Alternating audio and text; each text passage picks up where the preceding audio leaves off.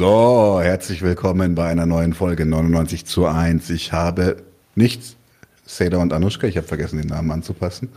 Das äh, kann passieren. Daniel, warte, oh, nicht Kapitän, ich schreibe da so Daniel und Damon. Genau, ich habe nämlich Damon da, den kennt ihr auch schon. Damon ist, jetzt muss ich kurz meinen Spickzettel aufmachen, Damon Talegani, geboren in Deutschland, Autor und Performer, arbeitet an einem Roman über das Exil der leninistischen Tudeh-Partei ähm, des Iran in der DDR. Und du schreibst auch, und das fand ich sehr cool, Punktexte, politische Lyrik und Essays. Ja, so zum Entspannen, Punktext. So, so. Wir wollen keine Bullenschweine oder schon ein bisschen tiefer? Äh, ganz, ganz, ganz bisschen tiefer. Okay, nicht, okay. nicht zu tief natürlich, sonst wäre es keine Entspannung. Okay, nee, so. klar. du warst doch schon mal bei uns. Du hast ja vor so zwei Monaten oder so. Genau, du hast uns über die, die, die Anwesenheit von, von, von Palavis äh, Sohn beziehungsweise dem aktuellen Pahlavi auf der Sicherheitskonferenz ein bisschen aufgeklärt. Genau, genau, dem Sohn des letzten Schahs des Iran. Genau, der ähm, ist äh, ein, ein deutlich zu gern gesehener Gast momentan. Voll, ja.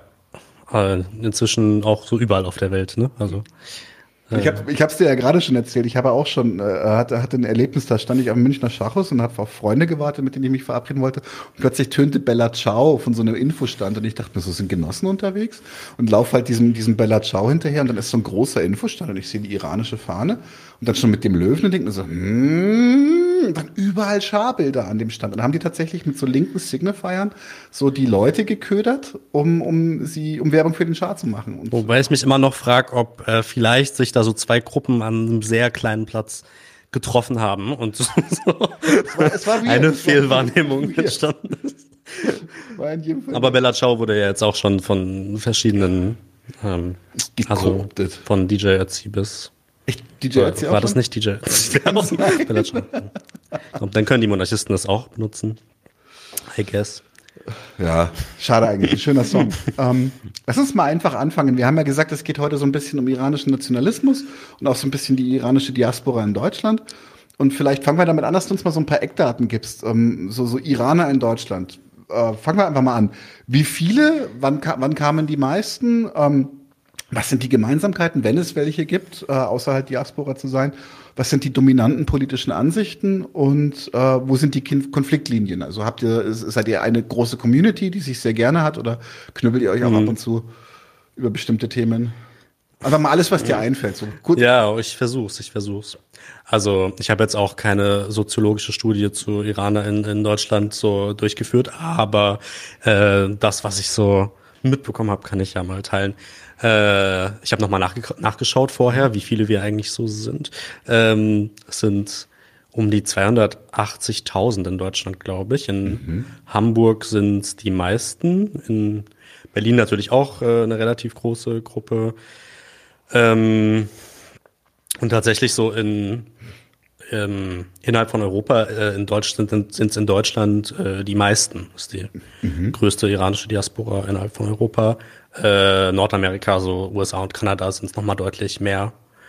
Ähm, genau, und was so, du hast ja gefragt, was so die Zusammensetzung ist. Mhm.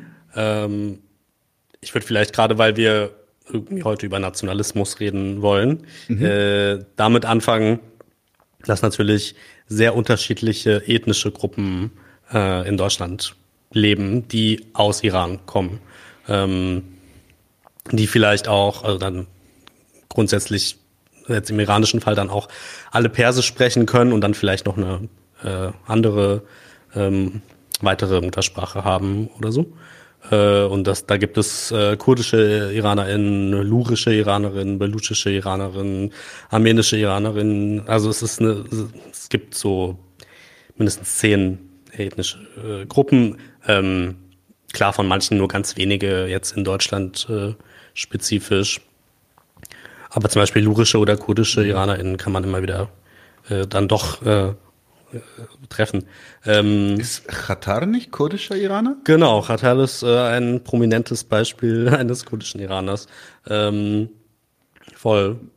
Und natürlich gibt's auch, und das ist, finde ich, für das Thema, über das wir heute sprechen, auch nicht ganz unwichtig, ähm, gibt es viele Leute, die äh, unterschiedliche ähm, Wurzeln haben, so die irgendwie zur Hälfte aserisch, also aserbaidschanische Iraner sind und vielleicht kurdisch oder so, oder wo die Großeltern irgendwie dies oder jenes waren. Also äh, das, sind, das gibt natürlich keine, keine Grenzen zwischen den Ethnien und das ist sowohl in Bezug auf Iran selbst irgendwie wichtig zu checken, glaube ich, und für die aktuelle Situation, in der ja auch äh, so ethnische Gruppen, einige ethnische Gruppen nochmal stärker von Repressionen betroffen sind, mhm. als auch natürlich für die Situation in äh, der Diaspora.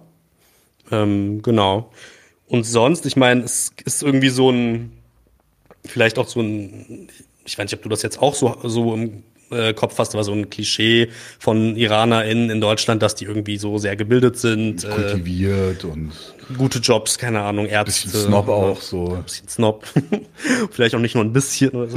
Und ich meine, äh, ich würde sagen halt, ähm, klar, so wenn Leute fragen, hä, woran liegt das oder so, dann äh, kann man immer so darauf rekurrieren, dass halt einfach eine gewisse demografische Gruppe gerade ähm, in den 80ern eingewandert ist, die, wo eben viele auch Studentinnen waren, ähm, manche eben dann äh, ihre Abschlüsse ab anerkannt bekommen haben und hier irgendwie akademische Berufe ausüben konnten und andere nicht. Und es gibt da ja genauso äh, das Klischee des iranischen Taxifahrers, äh, insofern sieht man, so einfach ist es jetzt auch nicht zu sagen, irgendwie alle Iraner in, in Deutschland sind rich oder so. Aber natürlich, äh, wir kennen auch alle die ähm, Ärzte und Ärztinnen und die, keine Ahnung, Ingenieure, Ingenieurinnen und so. Also äh, ist irgendwie beides, es ist beides wahr, aber ähm, genau, so angefangen hat die Migration nach Deutschland, jetzt wenn man ganz zurückgeht, ähm, schon vor so über 100 Jahren, also es gab äh, schon in der Weimarer Republik so hauptsächlich Stu Studis auch, die äh, in Deutschland äh, waren. Es gab sogar in der Nazizeit ähm, noch äh, iranische Studierende in Deutschland, auch wenn es dann weniger wurden. Und äh, in, den, in den Nachkriegsjahren waren es dann eher so Leute, die hier Kaufleute und sowas in Hamburg gerade ähm, viele Leute, die unter, unternehmerisch äh, unterwegs waren. Und dann eben mit der Revolution 79 und vor allem auch mit dem äh, Iran-Irak-Krieg, der danach kam, ähm, sind eben nochmal so zahlenmäßig deutlich mehr Leute hergekommen. Und ähm, der Iran-Irak-Krieg war das, wo wir Saddam Hussein mit dem versorgt haben, was äh, es, gibt, es gibt ja zwei Irak, es gibt ja zwei Golfkriege. Es gibt ja auch den Golfkrieg in den 90ern. Genau, das war, das war dann die äh, Amis gegen den Irak und da haben, genau. Sie haben ihn aber eigentlich gestärkt gegen den Iran, soweit ich weiß, oder? Also, äh, lass mich kurz, damit ich nichts Falsches sage, weil es verschiedene, ähm, verschiedene Iran, Irak, verschiedene Irakkriege und verschiedene Aktivitäten der USA dort gab. Also, ähm, ja, letzten Endes, genau, doch auch schon in den, schon in den 80ern mhm. äh, war das auch der Fall. Äh, Überfall auf Kuwait, etc. Genau. Ähm, und Iran hatte eben gerade erst die, also ich, Saddam Hussein ähm, wollte halt die Schwäche, also die, also die von ihm angenommene Schwäche in dieser postrevolutionären Situation äh, ausnutzen und hat deswegen mhm. ähm, irgendwie diesen auch territorialen Konflikt angefangen, in dem auch, genau, an dem auch die Deutschen Giftgas äh, geliefert haben, etc. Sarin war das, oder? Äh, I'm not sure, ehrlich okay. gesagt, was für ein Giftgas es war, aber äh, auf jeden Fall ähm, hat es zum fatalen Genozid an Kurden in der Grenzregion. Genau, das war dieses Massaker in dem Dorf. Geführt, ja. ja. Ähm, gehen wir mal zurück zu, zu, zu unserem eigentlichen Thema ähm, äh, Iraner in Deutschland und Nationalismus. Was für eine Rolle spielt denn iranischer Nationalismus jetzt einfach mal übergeordnet in Deutschland? So, so, wie stark ist als Nationalismus verbreitet in der iranischen Diaspora?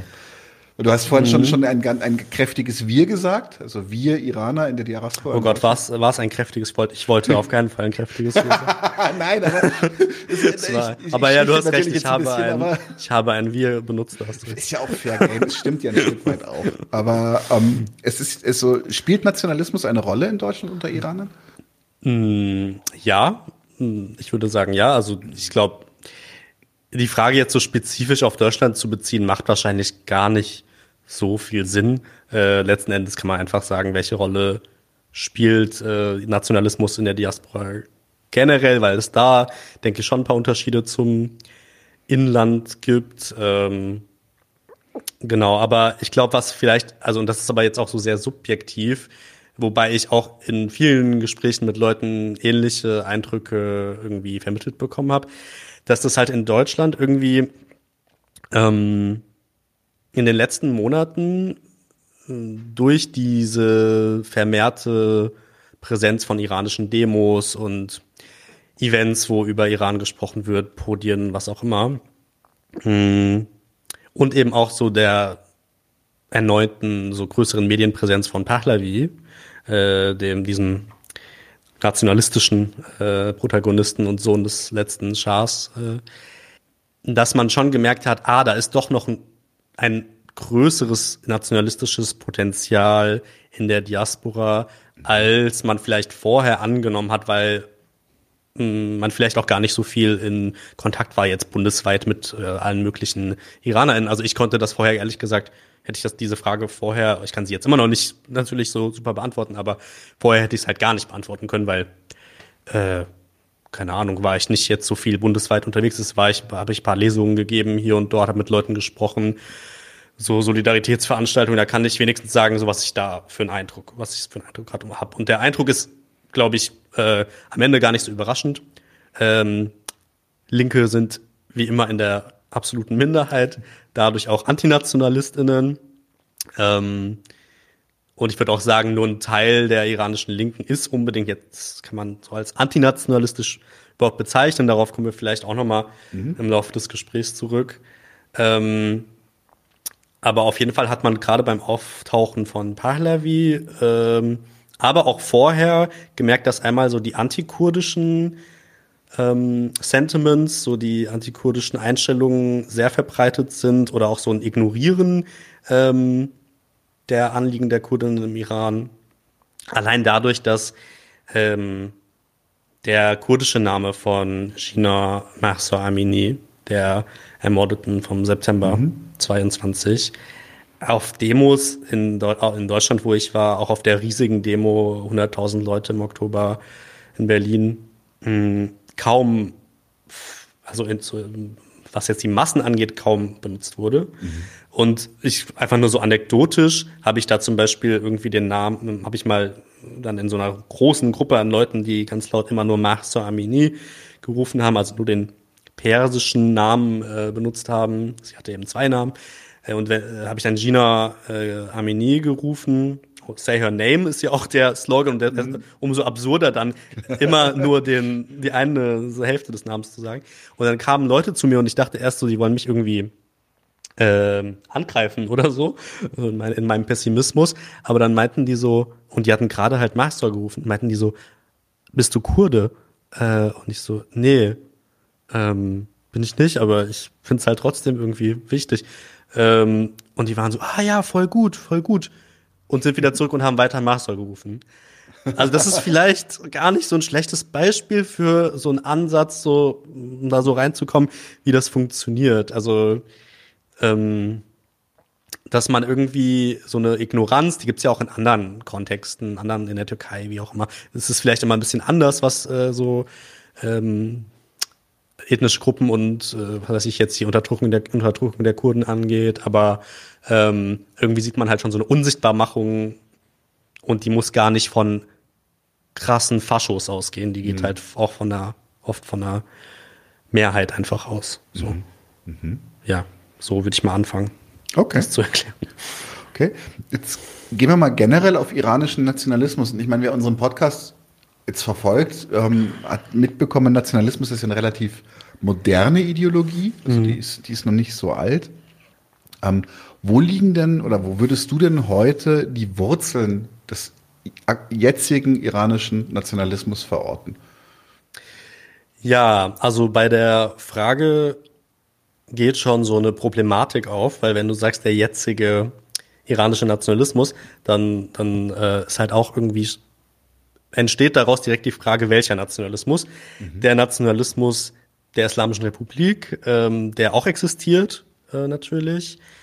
Oder der Nationalismus, mh, hm, ist jetzt eine grobe Aufteilung, aber oder der Nationalismus, der daneben par wie parallel noch existiert. Und das ist so ein Nationalismus, der sich ganz stark von der Islamischen Republik abgrenzt. Und es ist quasi der Nationalismus, ähm, der, der Monarchie, der, der Nationalismus von vorher. Ähm, und man kann eigentlich auch sagen, so der Pahlavismus, äh, die Ideologie des Pahlavismus.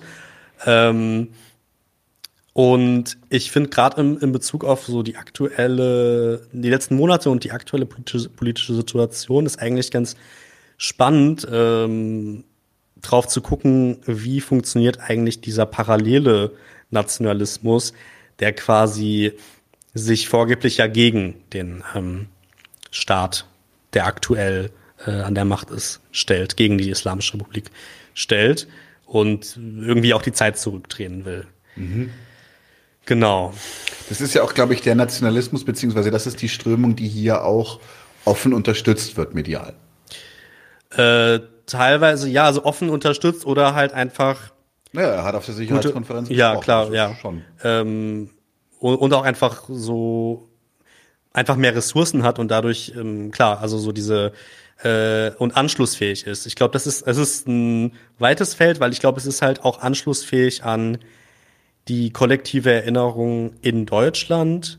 Ähm, viele ältere Deutsche haben auch noch so im Kopf ähm, die iranische Kaiserin irgendwie in irgendwelchen Boulevardblättern, wo war, war das halt in den 60er, 70ern super präsent. Ähm, es war auch kurz mal eine, eine Deutsche mit ähm, dem Schaf verheiratet, mhm. äh, Soraya, deswegen äh, wurde dann die Medienpräsenz noch größer. Ähm, und irgendwie generell diese Assoziationen, über die wir auch noch so sprechen werden, ähm, Perser, Arier, ähm, so die zivilisatorischen Errungenschaften äh, der Perser, was auch immer. Da, da ist so eine Anschlussfähigkeit, glaube ich, dann, die dann auch äh, bis halt in die, in die Medien äh, strahlt und wo dann einfach so ein Charakter wie dieser äh, Königssohn dann einfach, der kann leicht erklärt werden, vermeintlich, mhm. dem, dem, dem Publikum, glaube ich. Leichter als andere politische Protagonistinnen, die es auch gibt, die vielleicht sowohl in der Diaspora als auch im Land, die kaum ähm, irgendwie äh, ja, Screen-Time kriegen oder so. Mhm. Ja. Mhm. Ähm, jetzt ist es ja so, dass Jetzt nehme ich eine Frage ein bisschen vorweg, weil wir sind immer noch so ein bisschen bei den deutschen Wahrnehmungen. Das ist zum Beispiel, dass, äh, wenn, wenn, ich glaube, wenn ich jetzt auf der Straße jemandem sage, ähm, weißt du noch die iranische Revolution, dann würde diese Person mit an Sicherheit grenzender Wahrscheinlichkeit die, den, den Switch auf das Ayatollah-Regime darunter verstehen. Das ist aber falsch, oder? Die iranische Revolution war eigentlich ein ganz anderer Akt, der dem vorgelagert war.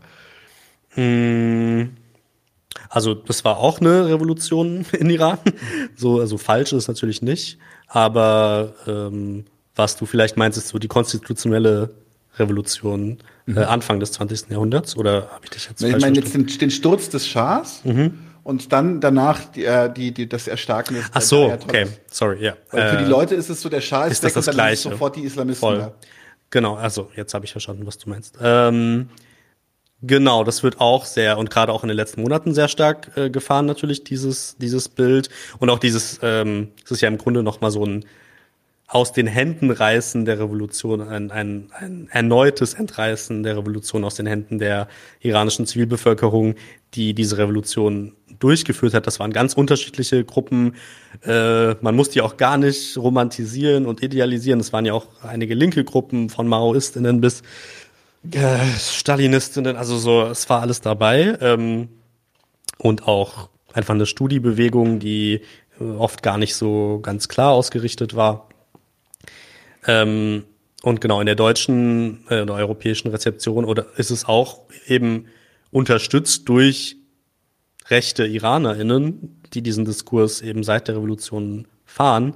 Ähm, der Sturz durch Rumäni, also Genau, der Schah wurde durch, wäre durch Khomeini gestürzt worden. Dabei war Khomeini, dieser Ayatollah, der ähm, hm, dann die Macht äh, ergriffen hat zum Zeitpunkt de, der Revolution oder der des tatsächlichen Sturzes äh, des Schahs gar nicht im Land. Mhm. Ähm, er ist kurz danach ins Land gekommen. Man muss jetzt auch gar nicht so tun, als wäre wahnsinnig große äh, großer Abstand da gewesen oder so. Aber was auch wichtig ist zu verstehen, ist, 79 war halt diese Revolution, aber erst äh, diese, die Repressivität der Islamischen Republik in ganzer, also in vollem Umfang, hat sich erst Jahre später so wirklich gezeigt. Also es gab so eine Phase von drei, vier Jahren, jetzt so ganz maximal vier Jahren, ähm, in denen halt eine politischer Pluralismus nach Jahrzehnten der kompletten Repression durch den Schah möglich war.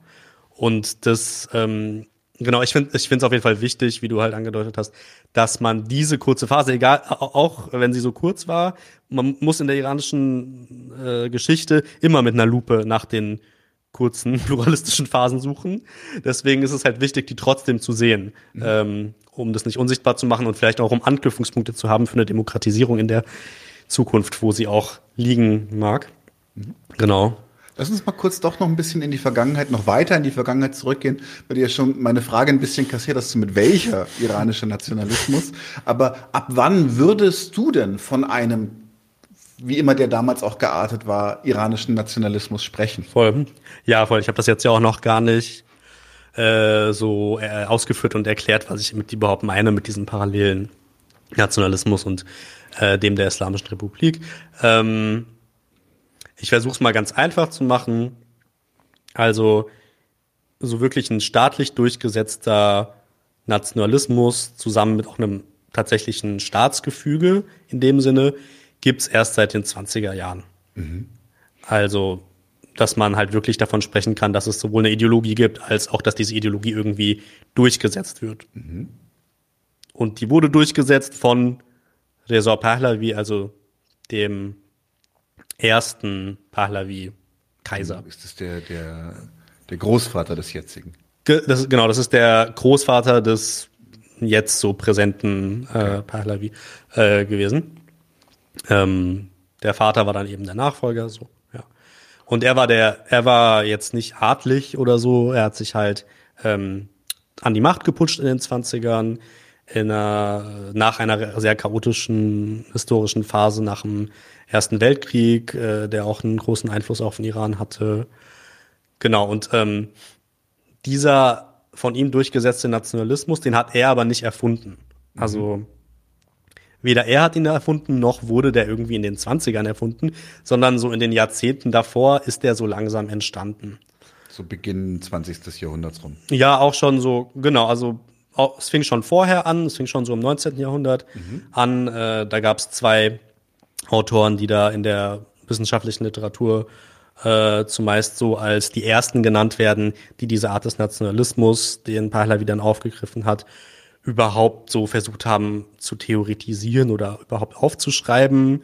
Ähm, Kermani und Ahundzadeh heißen die, die, die Nachnamen von den beiden.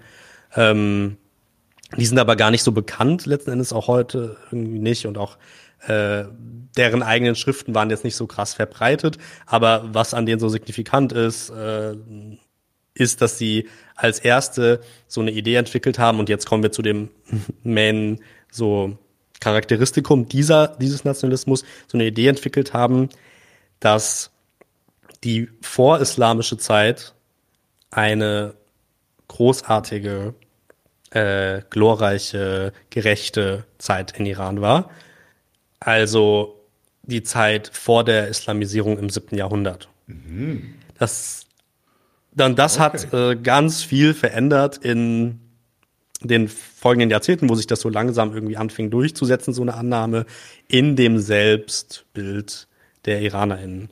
Um, genau, weil das heißt ja letzten Endes 1400 Jahre waren scheiße. So, es waren alles nur äh, Unterdrückung und ähm, Leid und äh, Tyrannei vor allem natürlich. Äh, ja, und das ist halt was, was ich sehr interessant finde, weil das diese Annahme und Elemente davon einfach super oft kommen äh, in Gesprächen mit Leuten, in ähm, Reden, in, keine Ahnung, Texten, ähm, auch von deutschen, was weiß ich, auch Orientalisten oder so, äh, ist, es taucht es immer wieder auf, ähm, und auch in den letzten Monaten ist es einfach äh, natürlich wieder aufgetaucht, weil es gibt, ähm, also der Vorteil an dieser Art des Nationalismus äh, ist einfach, dass er ermöglicht, sich abzugrenzen von der Islamischen Republik. Mhm. Und damals, als der erfunden wurde, da gab es ja die Islamische Republik noch gar nicht, da hat es einfach ermöglicht, sich ähm, an Europa zu binden. Also mhm. sozusagen, wir sind gleichwertig mit den Europäern und wir sind eigentlich, haben wir mit diesem Islam und so diesem Arabischen und so überhaupt nichts zu tun. Und da war ein ganz, ganz starker anti-arabischer Rassismus, äh, der da in der Zeit entstanden ist, den es so vorher nicht gab, einfach, muss man so klar sagen, im, äh, in Iran und in der Region, ähm, der da so seinen Anfang nahm. Und der dann später von anderen Autoren, äh, ja, man muss nicht gendern, weil es waren äh, Männer, äh, von anderen Autoren äh, Anfang des 20. Jahrhunderts ähm, immer weiter so ausgebaut wurde und auch immer hm, radikaler letzten Endes wurde in seinem Hass auf alles Arabische, äh, auf alles äh, Muslimische und seiner Rückbesinnung eben auf diese vorislamische Zeit, in der äh, gerechte Könige über die Iraner geherrscht hätten. Mhm. Äh, genau.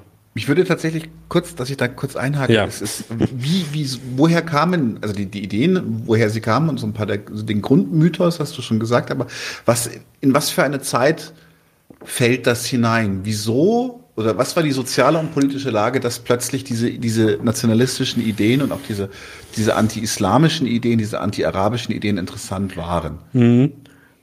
Ja, also man kann das halt so äh, nachlesen. Mh in so aktuellerer historischer Literatur, dass ähm, letzten Endes, dass das zum ersten Mal überhaupt aufkam unter, da reden wir ja eigentlich nur von ganz wenigen Leuten, die sowas geschrieben haben, ein paar Intellektuelle, frühe Intellektuelle, soweit es so, so einen intellektuellen Dasein gab zu der Zeit äh, in der Region.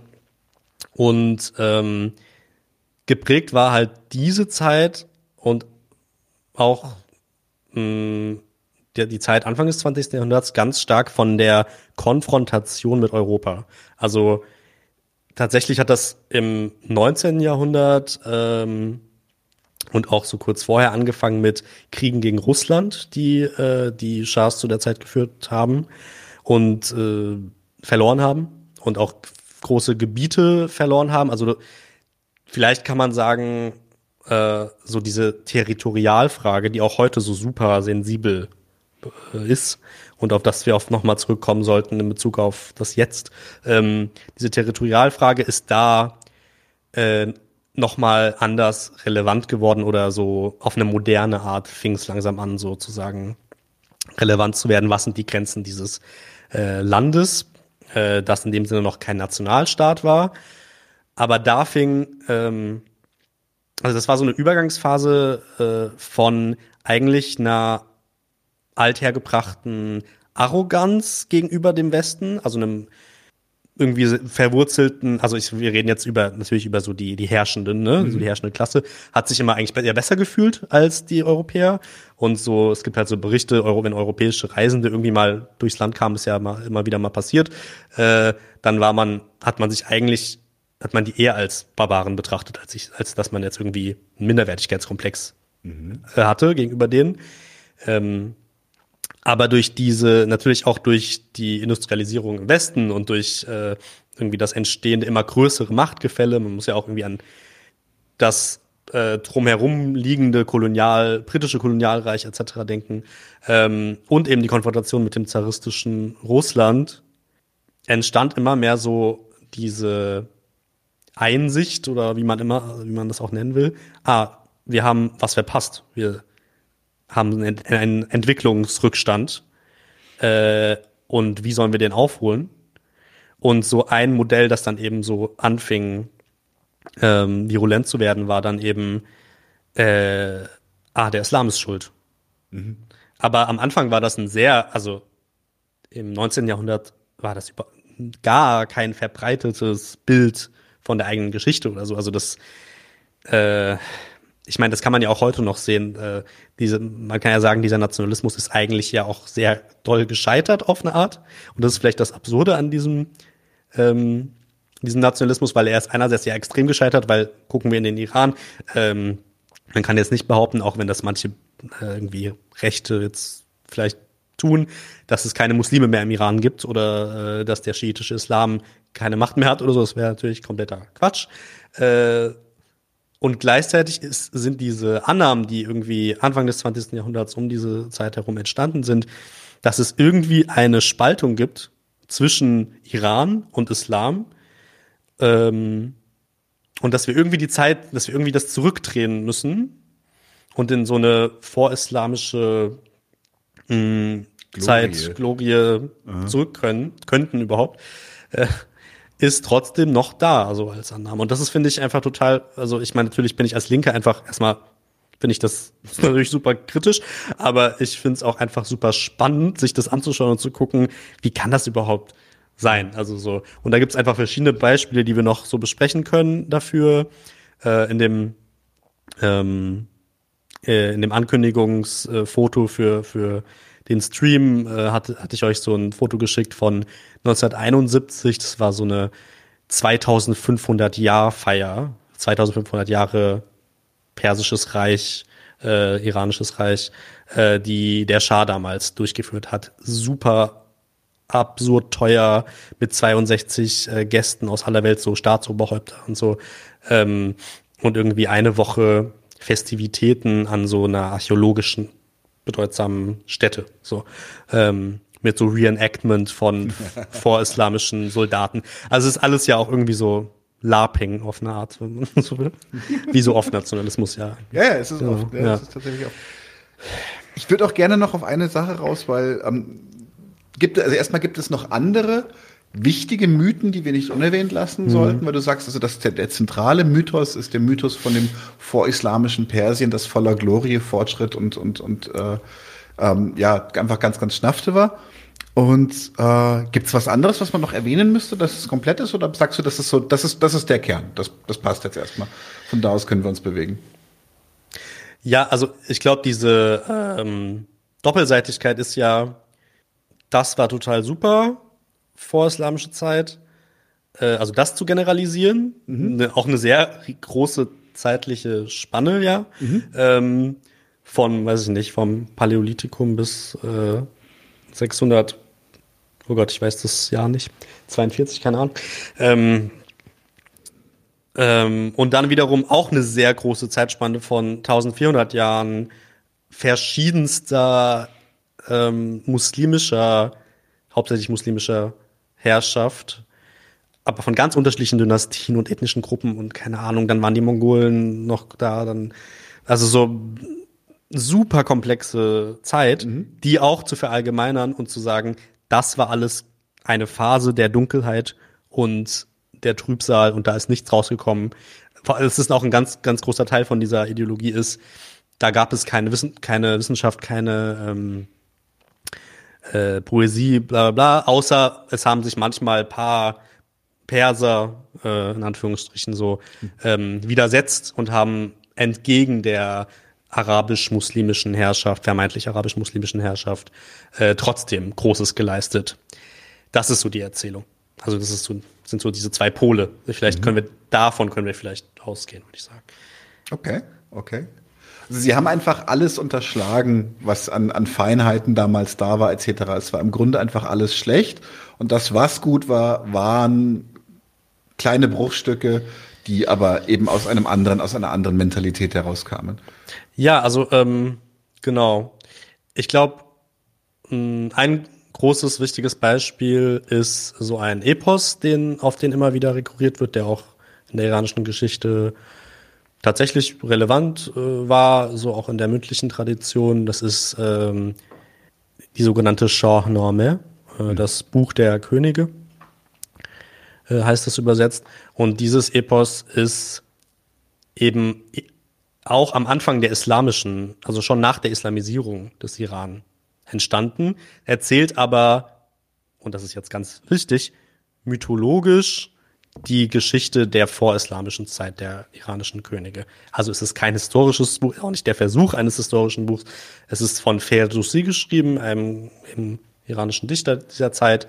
Ähm, und er war aber auch äh, schiitischer Muslim. So. Und das ist vielleicht ein ganz gutes Beispiel für das Vorgehen dieser Art des Nationalismus und das bis heute fortwirkt und unter rechten IranerInnen heutzutage oder auch unter nicht unbedingt rechten bürgerlichen bis hin zu linken irgendwie immer wieder auftaucht bei einigen, ist so diese Annahme, dass zum Beispiel Ferdowsi so ähm, das Persische, die persische Sprache gerettet hätte vor den Arabern. Und ähm, das ist sozusagen so ein, und das, das setzt ja voraus, dass die Araber, die Araber jetzt auch in Anführungsstrichen, ähm, oder die arabischen äh, Dynastien und so versucht hätten, das Persische auszurotten. Da wird auch dann irgendwie Anfang des 20. Jahrhunderts oder auch vorher schon äh, evoziert, dass die irgendwie Bücher verbrannt hätten oder so.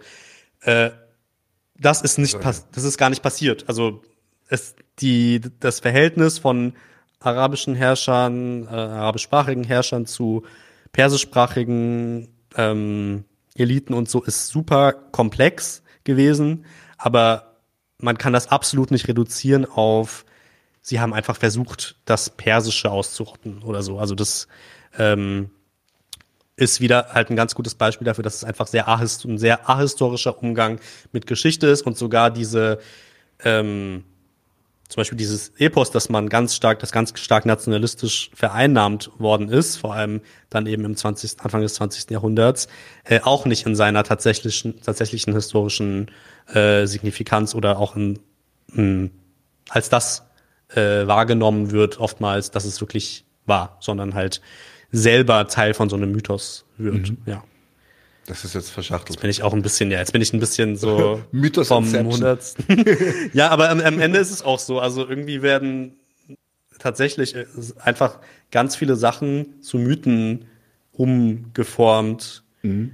Äh, und diese Mythos Inception in meiner, in meiner Vorbereitung war ich ganz oft an so einem Punkt, wo ich dachte, Mythos Inception einfach. Ich weiß überhaupt nicht mehr, wo, wo kommt überhaupt welche Annahme her. Es sind einfach ähm, Genau, und aber es ist irgendwie, ich glaube, vielleicht sollte ich langsam auf den Punkt kommen, dass man ähm, den, den Konnex zu Europa checkt. Also mhm.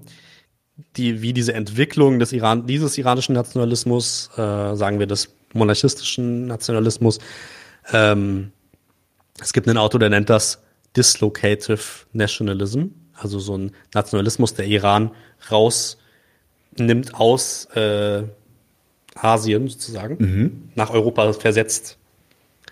Ähm, und es ist halt äh, wichtig zu verstehen, dass dieser Nationalismus im nicht nur in Konfrontation mit der europäischen Macht entstanden ist, sondern eben auch mit äh, der europäischen Nationalismustheorie, aber auch dem europäischen Orientalismus, also der europäischen Auseinandersetzung mit Iran, mit Indien und ganz stark eben auch mit äh, dieser Theorie vom Indoeuropäischen, also dieser Annahme, es gibt eine Verwandtschaft zwischen äh, Deutschen und Iranern und Indern. Aria. Aria, genau, da ja. kommen wir auf das Thema Aria zu sprechen. Ähm, aber sogar vor äh, dieser Aria, diesem Aria-Mythos, der, der dann entstanden ist und am Ende ja von den Nazis äh, auch benutzt wurde, haben einfach diverse ähm, orientalistische europäische AutorInnen, ähm, Autoren angefangen gehabt, äh, die vorislamische Periode zu romantisieren, also die vorislamische iranische Periode. Also auch angetrieben natürlich von einer starken Islamophobie, die sie selber einfach hatten. Ganz kurz noch nur generell. Ähm, du redest von einer, von einer expliziten Islamophobie. War das eine generelle Religionsfeindlichkeit oder war es, hm. war es speziell auf den Islam ab und die Religionen, die es vorher gab? Ich wüsste nicht mehr, wie sie, was es vorher gab, ehrlich gesagt, waren ja, okay. Ähm, gute Frage, weil, genau, nee, ähm, die Religion, die es vorher gab, das ist ein, auch ein wichtiges Element äh, dieses ähm, monarchistischen Nationalismus, war, sagt man auf Deutsch, der Zoroastrismus, also Zarathustra war der Prophet dieser, mhm. oder ist der Prophet dieser Religion, die auch immer noch existiert. Und das war die vorislamische Religion in Iran oder die, die Religion der Herrschenden äh, in weiten Teilen. Also dieser, diese Könige, die so äh, idealisiert und romantisiert werden, waren eben auch Zoroastrier. Und dadurch war auch jetzt in der europäischen Rezeption dieser tollen, gerechten vorislamischen Zeit, wurde der Zoroastrismus dann auch als etwas Positives dargestellt. Mhm. Und ähm, beispielsweise irgendwie haben iranische Autoren das dann so aufgegriffen, dass unterm Zoroastrismus die Rechte der Frauen irgendwie besser, es besser bestellt gewesen sei. Das mhm. überhaupt, es gibt keine historische, wissenschaftliche Basis für so eine Behauptung, aber das wurde einfach auch so als Gegenpol einfach genommen. Und ja. letzten Endes wird ganz viel drauf projiziert und es, da finde ich es auch interessant. Es gibt auch noch heute, auch im Iran, äh, zoroastrische Menschen. Und diese Projektion auf diese Religion haben einfach meist sehr wenig mit dieser Religion zu tun, was ich auch nochmal respektlos gegenüber den Angehörigen dieser Religion finde, weil äh, ihre, einfach so Elemente aus ihrer Religion rausgerissen werden, wie zum Beispiel ihre Gottheit, äh, Ahuda Master ähm, oder so, und einfach wie so äh, Sticker so überall hingeklebt. Das ist äh, wie New Age Hippies, oder? Die auch ja, in, bei allen bedienen. Genau, sich einfach so bedienen. Aber interessanterweise ja eigentlich so an der, an der, in Anführungsstrichen, eigenen Geschichte, nur halt an Elementen davon, mit denen man sich gar nicht so richtig auseinandersetzt. Also auch diese frühen Autoren, die äh, den iranischen Nationalismus begründet haben, wie Kelmani und auch Ochun Sade und die späteren, äh, haben sich eigentlich nie wirklich mit ähm, dieser Religion beschäftigt. Also es gab dann auch einzelne Protagonisten, die selber ähm, Zoroastrier waren, aber die hatten jetzt nicht einen besonders großen Einfluss oder so. Und selbst mit denen hat man sich kaum so mit der Religion beschäftigt. Aber genau, hauptsächlich war es eine anti-arabische, anti-muslimische Haltung, die sowohl eben unter europäischen ähm, Theoretikern und dann auch so Rassentheoretikern ähm, der Zeit oder oder es war es waren nicht unbedingt alles also Rassentheorie ist also es fing sogar vor der Rassentheorie, vor der wissenschaftlichen Rassentheorie an, diese islamophobe Auslegung der äh, Geschichte Westasiens. Aber das ist dann eben eingeflossen ähm, auch in die rassentheoretischen Ansätze äh, in der so in der zweiten Hälfte des des 19. Jahrhunderts. Und das haben eben iranische Theoretiker äh, aufgenommen und hybridisiert, weiterentwickelt. Genau. Mhm. Lass uns mal einen Sprung machen, jetzt äh, fix ins 20. Jahrhundert. Ähm, und zwar gab es ja dann einen, einen Revolutionsversuch 1905. Kannst du das ganz kurz anreißen? Was war 1905 die Situation und was waren die Revolutionäre? Und äh, vielleicht auch ein ganz bisschen so, ähm, ja, äh, es sind dann, glaube ich, auch einige, nach, sehr viele nach, oder während die, nach dieser Revolution nach, nach Deutschland und auch nach Berlin gekommen schon. Das war, glaube ich, so die erste Welle oder sowas. Oder ja, der, der ja. Also super viele Leute waren das nicht.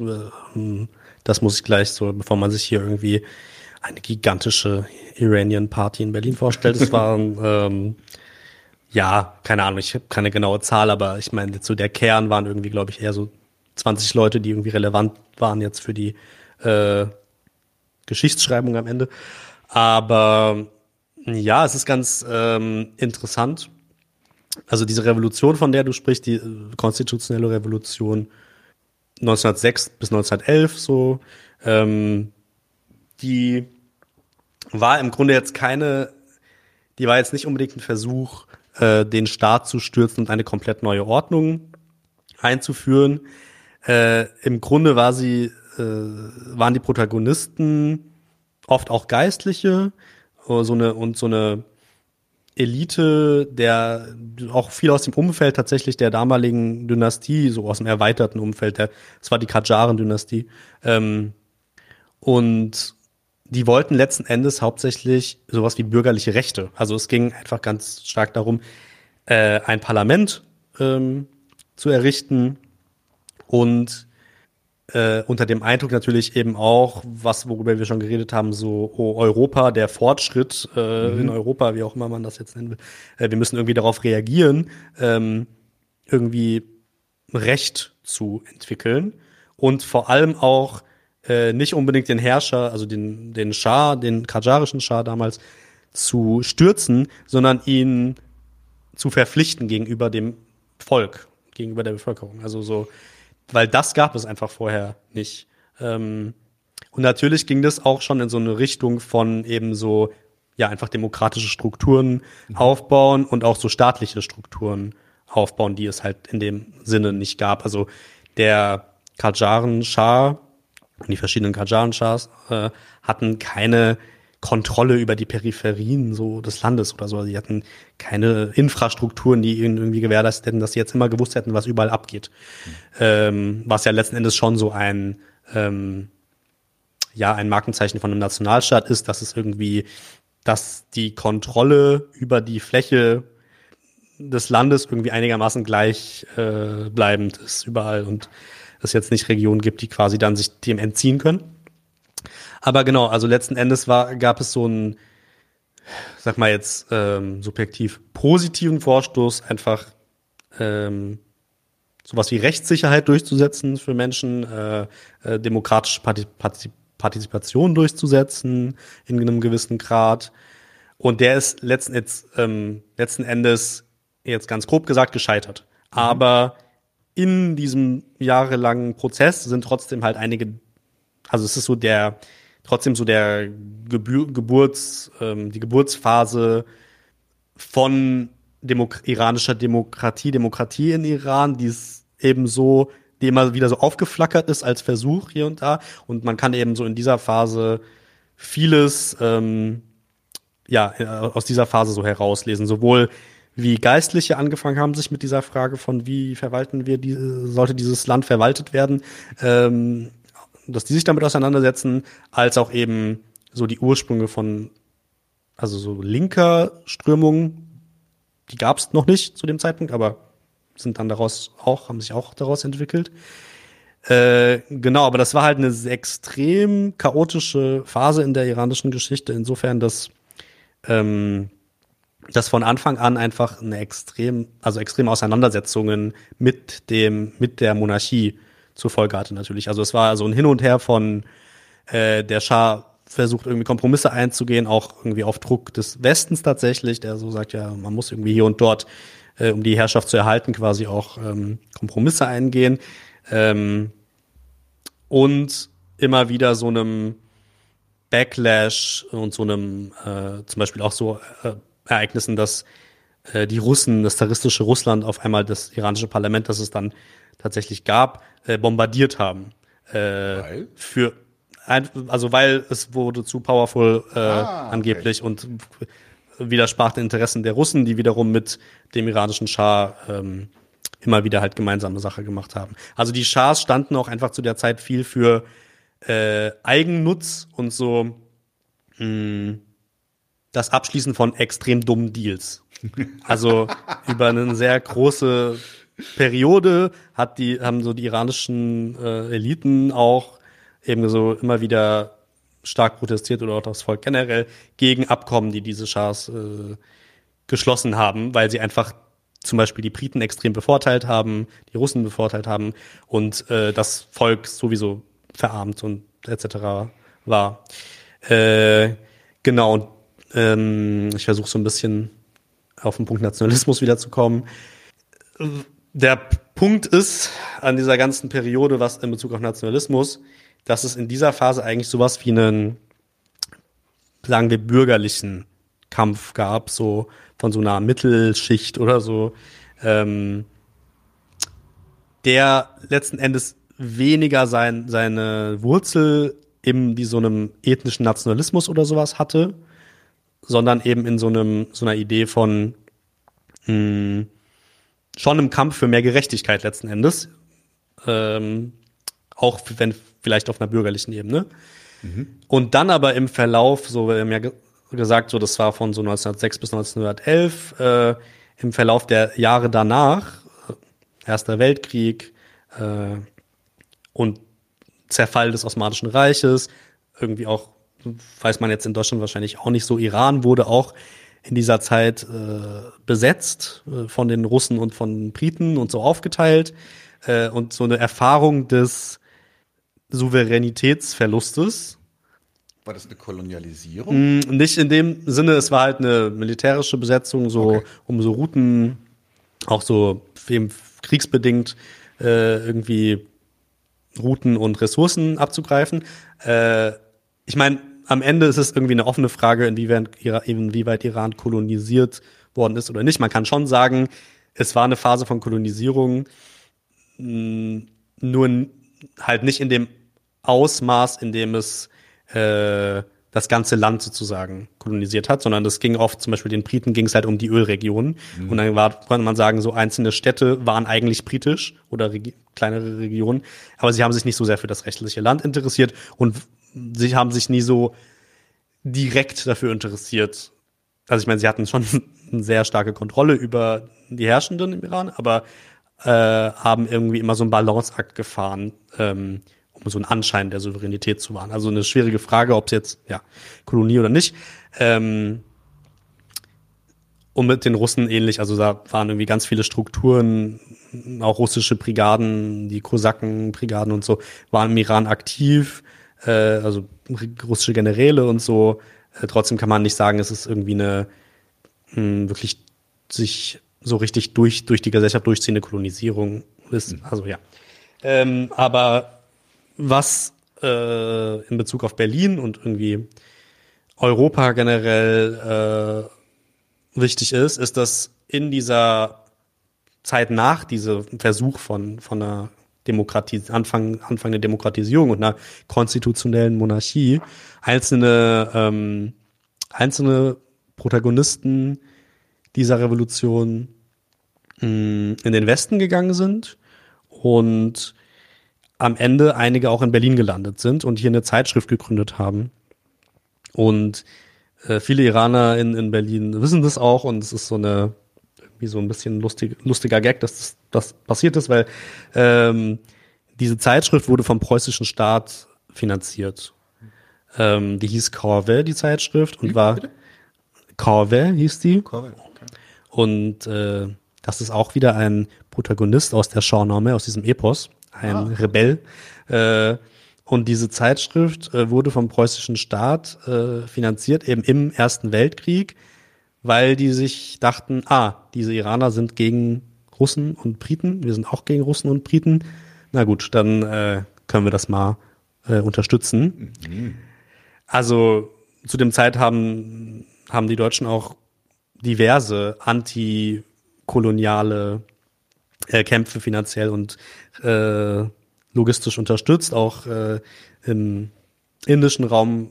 Äh, und so sind diese Iraner auch tatsächlich hier gelandet, ursprünglich, um ähm, diese anderen muslimischen ähm, Freiheitskämpfer zu supporten. Also der äh, Hassan Tarizadeh, einer dieser Protagonisten, der äh, in der iranischen Geschichte generell immer wieder relevant wird, ähm, war eigentlich in, in New York, glaube ich, im Exil erst und wurde dann irgendwie angerufen äh, und es hieß so, willst du nicht nach Berlin gehen, weil da sind so ein paar muslimische mh, hm, antikoloniale, antibritische Kämpfer aus Indien und die brauchen irgendwie Support und die Deutschen so. Dann ist er, ist er dahin und ein paar anderen und am Ende waren ein paar Iraner dort und haben dann am Ende gesagt, okay, jetzt wo wir eh schon eine Handvoll Leute sind, können wir ja auch eigentlich zu Iran was machen statt äh, zu Indien. Und ähm, so ist so dieses erste, eigentlich die erste iranische politische Zeitschrift überhaupt, egal ob jetzt in Deutschland oder Iran,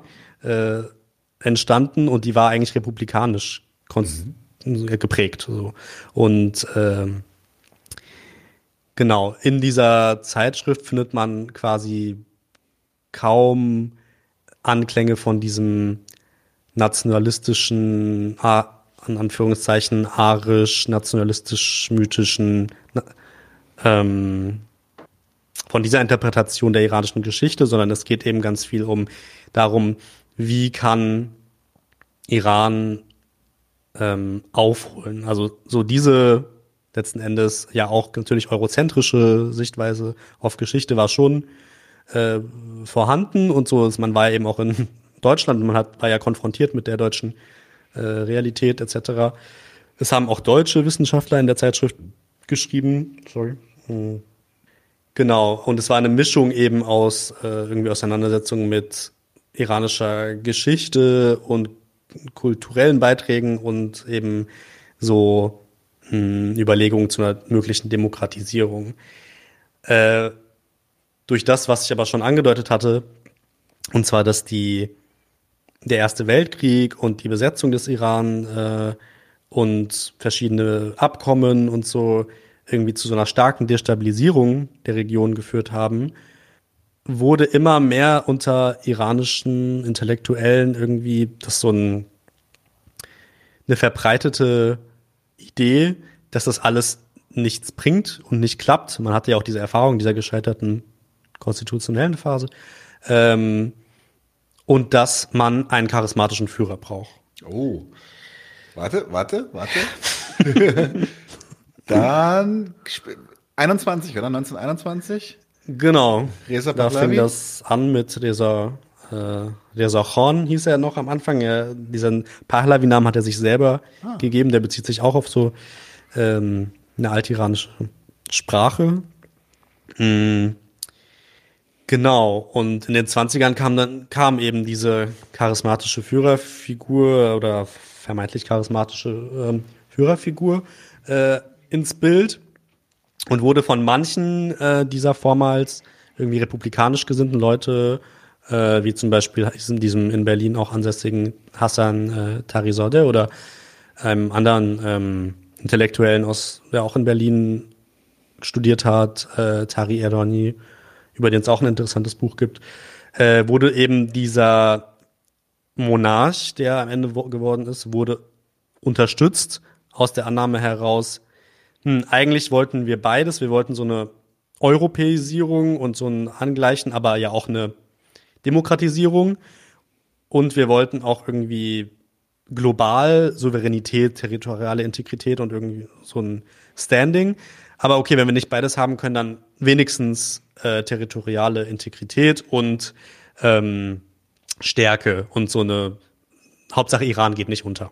Das war halt so ein bisschen äh, die verbreitete Angst. Es gab dann eine äh, weitere, weitere Zeitschrift in den 20ern in, in Berlin von einem Iraner, der vorher in dem anderen Circle äh, unterwegs war, von dem wir jetzt gesprochen haben. Die war komplett nationalistisch ausgerichtet. Komplett hat diese ganzen arischen Mythen, über die wir, die wir vielleicht noch mal ein bisschen auch aufdröseln müssen, äh, aufgegriffen und diese Annahme von Deutsche und äh, Iraner sind quasi Brüder äh, benutzt.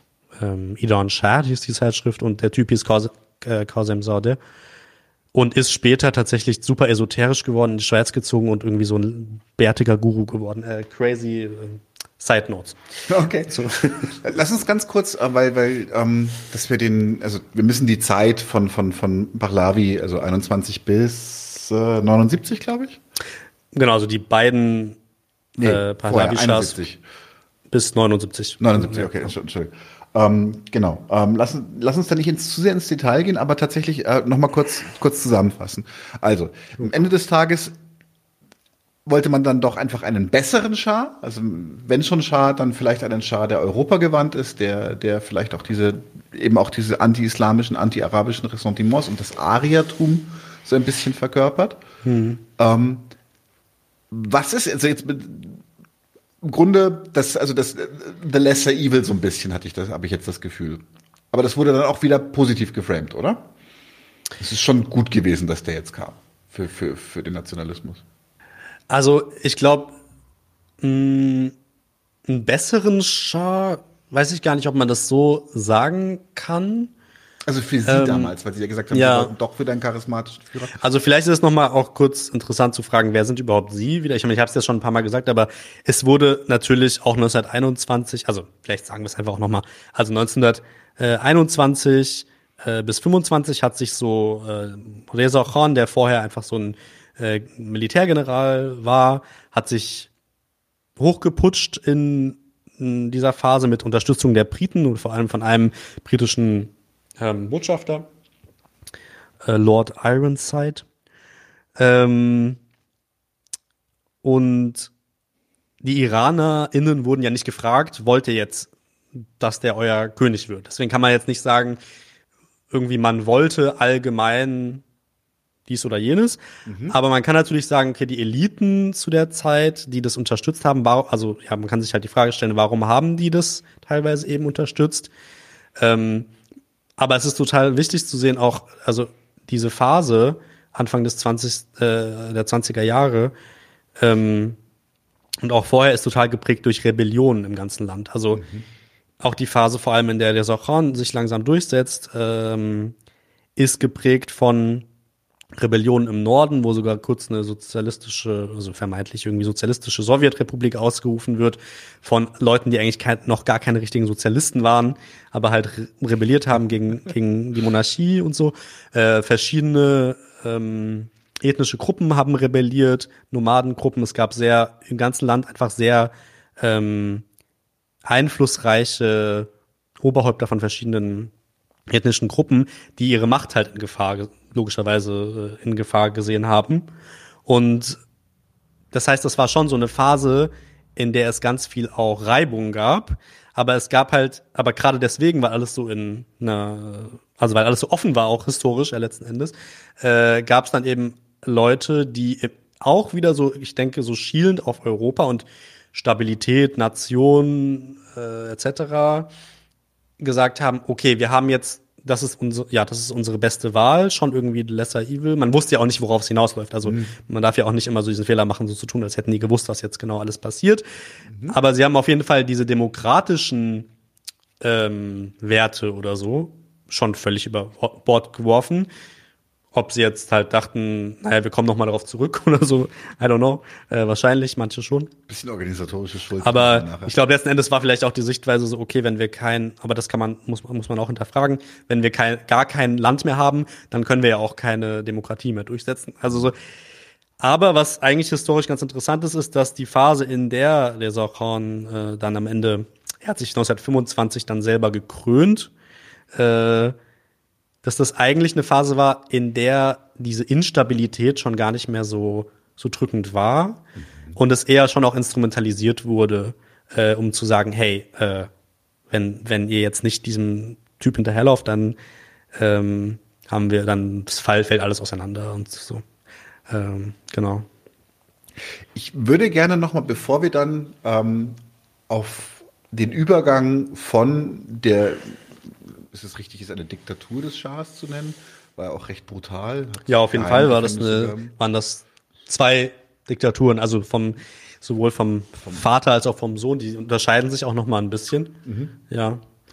Ähm, aber lass uns ganz kurz noch mal diesen, diesen Aria-Begriff kurz aufgreifen, weil du ja, ja noch mal das vertiefen. Voll. De voll. Ich denke, das ist für ein deutsches Publikum, Publikum auch einfach irgendwie wichtig, ja. weil ich glaube, eigentlich hat niemand einen Plan, was dieses Wort heißt. ich würde würd dich vielleicht mal so als Beispiel einfach nur fragen, mhm. äh, nicht um Wissen abzufragen, sondern so, nee, nee, weil ich mich dafür interessiere, was ist, äh, weil ich auch selber einfach oft nicht wusste, was soll das überhaupt bedeuten. Was, äh, was assoziierst du denn mit dem Wort? Ähm, tatsächlich, also, also es ist ein Zwei Sachen. Also erstmal denke ich sofort an den Mythos, den die Nazis darum gemacht haben. Das heißt, das äh, über war ja Himmler war da ja auch relativ äh, stark daran beteiligt, diesen Mythos noch zu verfeinern und war ja Anhänger der Eismond-Theorie. Da waren, glaube ich, die Arier am Ende des Tages sogar die Nachfahren der Atlantiden oder sowas. Also ja, es gab Scheiß. so es gab so Stuff, ja. Äh, ja. Aber tatsächlich, die, also eigentlich sind die Arier was du ja schon gesagt hast, äh, sind eine, eine Indogerman, also eine, ich weiß gar nicht, ob das wissenschaftlich haltbar ist tatsächlich, ähm, weiß ich wirklich nicht, aber es war halt eine, eine, eine indogermanische Gruppe. Man hat dann auch, glaube ich, auch in Indien und in, in, in, äh, in Tibet und sowas hat man auch dann ähm, genealogische Forschung betrieben, mhm. hat dann die Köpfe ausgemessen von den Leuten, ja, um nachzuweisen, dass es da eine Nähe gibt zwischen, zwischen Indern und Deutschen und sowas. Ähm, das ist das, woran ich so denke. Ja, na, das ist ja eigentlich schon mal einiges. Ich würde sagen, da ist so einiges dabei, was halt, womit man anfangen kann, das irgendwie zu verstehen. Also, wir sind eigentlich da wieder im 19. Jahrhundert. Einfach ein Jahrhundert, in dem extrem viele gute und schlechte Ideen entstanden sind, kann man sagen. äh, und äh, eigentlich kann man so diese, diesen Aria-Mythos äh, verorten. Also der ist so, den muss man sowohl in so einer, in einer Wissenschaft verorten, in einer Sprachwissenschaft, als auch in so einer Art Gegenaufklärung später, also in so einer romantischen Gegenaufklärung, äh, die sich irgendwie verabschiedet von dem, was wir jetzt eigentlich als Wissenschaft begreifen. Und ähm, weil du so Atlantis oder sowas angesprochen hast oder so crazy Mythen, die halt dann entstanden sind, die aber als Wissenschaft behandelt wurden, ist es vielleicht auch ganz gut zu verstehen, wie konnte sowas als Wissenschaft gelten irgendwann. Und das war halt einfach nach Jahrzehnten von so einer Vermischung von Mythos und Wissenschaft äh, möglich, glaube ich, auch unter den Nazis und auch vorher. Ähm, diese, die Ursprünge von dem Aria-Mythos liegen aber gar nicht unbedingt in, nur in Deutschland. Also das haben französische, britische, deutsche Wissenschaftler begründet. Ähm, und es waren eben oft Sprachwissenschaftler. Also die haben äh, Persisch, Sanskrit, was auch immer gelernt und konnten dann so ähm, alte Schriften lesen, wie zum Beispiel die Avesta, so das ist das, äh, das heilige Buch der äh, Zoroastrier zum Beispiel. Und ähm, denen ist äh, schon im 18. Jahrhundert ist einem von denen halt aufgefallen, ah, irgendwie gibt's äh, sehr viele Wörter im Sanskrit und Persischen und so, die es, die dieselbe Wurzel zu haben, äh, haben anscheinend wie, wie deutsche Begriffe. Und daraus äh, ist so diese Idee einer indoeuropäischen Sprachfamilie entstanden. Und aus dieser Idee der indoeuropäischen Sprachfamilie ist nicht unbedingt direkt Rassismus resultiert. Äh, eine ganze Weile haben sich einfach Leute damit beschäftigt, so, okay, woher kommt das? Ist ja auch erstmal eine leg legitime Frage. Du hast so sehr weit auseinanderliegende äh, Regionen und irgendwie haben die verwandte Wörter, hau. Äh, und manche ähm, Wissenschaftler sind dann eben auf den Trichter gekommen, zu sagen, na, da muss es ein gemeinsames Urvolk gegeben haben. Hm. Ähm, weil Die Atlantiden. ich glaube, das ist nochmal eine sehr äh, abseitige Version dieser Theorie, aber es gibt viele abseitige Versionen. Ich meine, diese Urheimat dieses Urvolks, also ich muss das einfach einmal auch sagen, dieses Urvolk gab es nicht. Sehr, also ist man sich ziemlich einig, dass es das so nicht, äh, dass man so nicht sagen kann, dass es es gab. Und auch diese Ursprache, aus der diese ganzen Sprachen ähm, der indoeuropäischen Familie, wie Persisch, äh, Englisch, Deutsch, wie, äh, Spanisch, whatever, ähm, Hindi entstanden sind, ähm, weiß man halt gar nicht, ob es das so gab, ob man sagen kann. Ich meine, das ist einfach, man redet da auch einfach über ähm, Epochen, die so weit zurückliegen. Wir werden wahrscheinlich nie wissen, so wirklich wissen, was da abging oder nicht.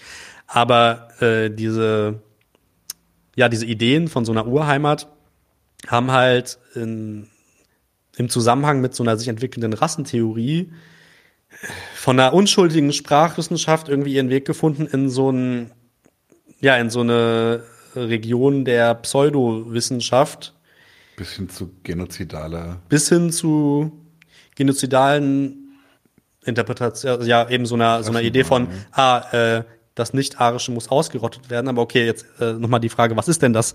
Was, was sollte denn dieses Arische überhaupt sein? Ähm, letzten Endes ging man halt davon aus, dass die Sprecher dieser arischen, äh, das habe ich schon selber äh, benutzt, die Sprecher dieser indo-europäischen Sprachen äh, in irgendeiner Form eben auch äh, ethnisch verwandt sind und dass analog zu diesem, was wir erwähnt haben mit der vorislamischen Periode und so, dass das äh, die zivilisatorische in der Menschheit und so irgendwie in diesem Volk liegt. Oh, jetzt wird jetzt. Ja, ich versuche mir den Kreis das irgendwie zu Fleisch auf den schließen. ähm, und genau, und das eben so eine Rückbesinnung auf diese Verwandtschaft und auf dieses, hm, auf dieses zivilisatorische irgendwie sowohl Deutschland als auch andere äh, Länder äh, zurückführen kann irgendwie zu so einer, wir waren schon bei so dieser Glorie und so dieser Macht und wie auch immer. Ähm, das heißt, es war eigentlich ganz viel sowohl eine Auseinandersetzung eine, von deutschen Wissenschaftlern, von äh, europäischen Wissenschaftlern und später von iranischen äh, Autor, Autoren mit äh, Frühgeschichte, mit Antike. Es war ja eh irgendwie eine Phase, in der sehr viel auch archäologisch ähm, geforscht wurde, auch in der Region Mesopotamien, Babylon. So, ich hab, wolltest du irgendwas reinwerfen, glaube ich? Nö. Nee, achso, okay. Nö, nö. äh, hab nur gerade, ich habe nur gerade äh, an, an ein bisschen. Ich hatte eine Assoziation zu etwas Vorherigem, aber das ist, das ist äh, vielleicht gar kein so notwendiger Einschub. Ich habe nur daran gedacht, wie wenig, wie wenig wissenschaftlich ähm, viele von diesen Mythen waren. Da ist ein schönes Beispiel für mich ist zum Beispiel die die die Art und Weise, wie die wie die Nazis das das das äh, alt-nordeuropäische Runenalphabet verwendet haben die Bedeutung, die sie den, dem Buchstaben zugenommen gemessen haben, das ist die Bedeutung, die einem, äh, einem, einem esoterischen, völkischen Antisemiten namens Guido List äh, im Traum gekommen ist. Und er sagt, ihm hat, ein Engel hat sie ihm diktiert. Also das hat dann schon gereicht. Also. Und ab dem Moment war, war halt das die Bedeutung, die ja. wissenschaftliche Bedeutung. Da merkt man Voll. auch, wie, wie absurd, also wie, wie wenig, wie wenig Halt es braucht, um, um einen nationalen Mythos zu konstituieren. Mhm. Aber genau, aber äh, dann wiederum brauchst du dann trotzdem so ganz viel Reproduktion von diesen Geschichten ja. und die müssen dann halt einfach überall auftauchen und dann setzt sich das halt so langsam durch. Und, und ich finde halt den Zweck haben. Sie müssen halt ja. den Zweck haben, dass sie ein, ein, ein, eine In-Group schaffen, an die man sich angliedern kann, die, die einem Macht verheißt, die, die ja. Voll. Und ich meine, im deutschen Kontext ist das ja, und das ist, finde ich, auch das Spannende irgendwie dann wiederum im iranischen Kontext. Im deutschen Kontext ist ja dieses Aria, dieser Aria-Mythos ähm, sehr kompromittiert und man spricht davon nicht so wirklich. Und mhm. aber das Interessante finde ich eben, dass manchmal in einem Gespräch, wo man über Iran mit Leuten redet, dass auf einmal auch von Deutschen oder whoever aufkommt. Also so mhm. dieses, ah, irgendwas ist da mit Aria oder so oder ähm, bis heute steht, glaube ich, an der deutschen Wikipedia, Iran heißt Land der Arier. Aber was das eigentlich bedeutet, ist ja niemandem so richtig klar und die ganzen Bedeutungen davon sind so verschleiert und so, ver, so, so in so einem Nebel, den man kaum, den man sogar, wenn man versucht, sich dem wissenschaftlich zu nähern, sehr schwer lüften kann, weil irgendwie äh, einfach so viel Quatsch letzten Endes geschrieben wurde, dass sich das so geschichtet hat. Aber ähm, letzten Endes kann man sagen, so ähm, es gibt keinerlei Belege dafür, dass es eine ethnische Verwandtschaft gibt zwischen diesen SprecherInnen-Gruppen äh, was ja auch eigentlich total, also so diese Annahme damals, dass nur weil Leute zum Beispiel, sogar wenn Leute dieselbe Sprache sprechen, müssen sie ja nicht ethnisch verwandt sein. Also es gibt ja genug Beispiele von Menschengruppen, die Sprachen sprechen, die nicht aus ihrer äh, äh, aus ihrer, aus ihrer Ethnie entstanden sind oder so. Sowohl was jetzt kolonial äh, kolonial geprägte Regionen angeht, als auch andere Beispiele. Ähm, genau, aber das Interessante ist eben, dass im iranischen Kontext diese Begriffe, heutzutage sagt man dann Ordioi auf, auf Persisch zu Arisch, dass die nicht so richtig abgelöst wurden. Also sie haben irgendwie noch so eine halbwissenschaftliche Vormachtstellung, so ein, es ist nicht ganz widerlegt. So. Und im, wo es im europäischen Kontext so ein bisschen so eine verbotene Zone ist, ist es im iranischen Kontext so, naja, in Verbindung mit diesem vorislamischen und alles war irgendwie so krass und riesig und das große Perserreich und irgendwie war man auch arisch, sind diese Annahmen irgendwie noch in Zirkulation. Mhm. Äh, und ich finde es irgendwie für eine Bewegung, die versucht, ähm, die versucht auch aus der Diaspora heraus einen demokratischen Iran zu sich vorzustellen überhaupt, finde ich es nicht ganz unwichtig, sich zu fragen, was das bedeutet und was das, was das zum Beispiel bedeutet für unser Verhältnis von ähm, persischen Iranern und kurdischen, aserischen, wie auch immer, Iraner in, also so ähm, eine Dominanzgesellschaft zu einer mhm. zu sogenannten Minderheiten oder also so. In, in, diesem, in diesem arischen Mythos wären das nur die also werden, werden, werden kurdische Iraner nicht inkludiert? Ja, das ist jetzt, äh, das ist, also kurdische Iraner ist zum Beispiel eine gute Frage, weil Kurdisch auch eine indo-iranische äh, und in, damit indoeuropäische Sprache ist in dem, diesem Sprachfamiliensystem. Okay. Also könnte man dann, ich habe keine Ahnung, was die äh, Nazis zu da, wie die Nazis das eingeordnet haben, aber man muss auch sagen, die Nazis haben auch nicht irgendwie gesagt, die Iraner sind äh, Arier wie wir oder so, erst, sie, sie haben also in, in Texten von Nazi-Theoretikern wurde ziemlich stark dann eigentlich vertreten, äh, iranische und indische Menschen sind degenerierte Arier. Also sie sind schon irgendwie noch mal eine Stufe über den, über den Semiten, da, weil das ist irgendwie so die ganz, äh, wieder das ganz Elementare, äh, dieses Anti-Arabische mhm. und auch Antisemitische. Also es war ja sowohl der Arier, dieser Arierkult ist ja sowohl gegen ähm, sehr stark gegen Araber gerichtet, gegen das Islamische und so. Äh, und natürlich gegen das Jüdische, was im iranischen Kontext immer ein bisschen weniger relevant war, weil man eben so sehr stark auf dieses äh, arabische, anti-arabische dann im 20. Jahrhundert äh, fixiert war. Ich habe das Gefühl, ich habe irgendwas ähm, Wichtiges, was das angeht, irgendwie gerade noch nicht erwähnt, aber vielleicht, äh, vielleicht überlege ich kurz und du ich würde tatsächlich jetzt ein bisschen historisch weitermachen. Und zwar, ähm, wir sind, wir sind äh, bei Pahlavi und ähm, 79 wird diese, diese, gibt es eine Konfliktlinie? Also es gibt sie wahrscheinlich schon vorher, aber es ist äh, so, dass, dass dieser arische Nationalismus, wenn ich ihn mal so nennen möchte, gerade an der Stelle, geht, geht eine direkte Konfrontation mit einem Islamonationalismus, die sich, der sich dann auch am Ende durchsetzt unter Ayatollah Khomeini. Ist das ja, das ist eine interessante Frage. Ich meine, ich weiß nicht, ob ich das, äh, ob ich das jetzt so sagen würde mit dem Islamonationalismus, weil das ist eine ich glaube, ich würde noch mal, sorry, ich versuche es kurz zu machen, ich noch mal Gerne, nee, nee, bisschen nur zurückgehen, nicht so weit, sondern nur so in die äh, 70er, wo eben so in die vorrevolutionäre Phase. Also mh, mm, es ist vielleicht halt wichtig zu verstehen, dass dieser Pahlavi-Nationalismus, der eben mit diesem mit diesem Vorislamischen gearbeitet hat, der hat sich nie widerspruchslos umsetzen lassen. Mhm. Auch unter Pahlavi waren die große Mehrheit der Menschen in Iran muslimisch ähm, und auch Pahlavi äh, Herrscher, es gab nur zwei, aber äh, Pahlavi Herrscher haben ähm, den Islam durchaus benutzt, also haben sich nicht durchgehend, also vor allem der, der zweite, Mohammed Reza Pahlavi, hat sich nicht einfach als anti-islamisch inszeniert oder so. Im Gegenteil, ähm, ist sogar nach Mekka und hat irgendwie mit Geistlichen kooperiert, hat vor allem seinen Feind äh, im Kommunismus gesehen und mhm. deswegen immer wieder paktiert mit, äh, mit geistlichen Kräften, vor allem mit regressiven geistlichen Kräften. Es gibt nämlich in der iranischen Geschichte des 20. Jahrhunderts ganz unterschiedliche äh, mhm. religiöse ähm, Gruppen und Positionierungen so.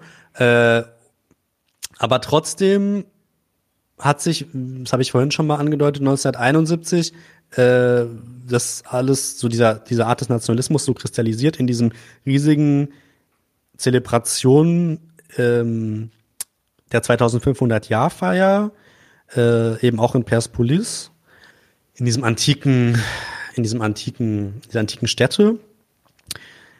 Und das hat sogar, also sogar bei äh, Anhängern des Schahs und Nationalisten, Monarchistinnen und so äh, für Unmut gesorgt, mhm. weil es so eine, also der Schah hat sich da auch äh, nochmal irgendwie in der Zeremonie selbst gekrönt zum König der Könige etc., seine Frau äh, auch gekrönt.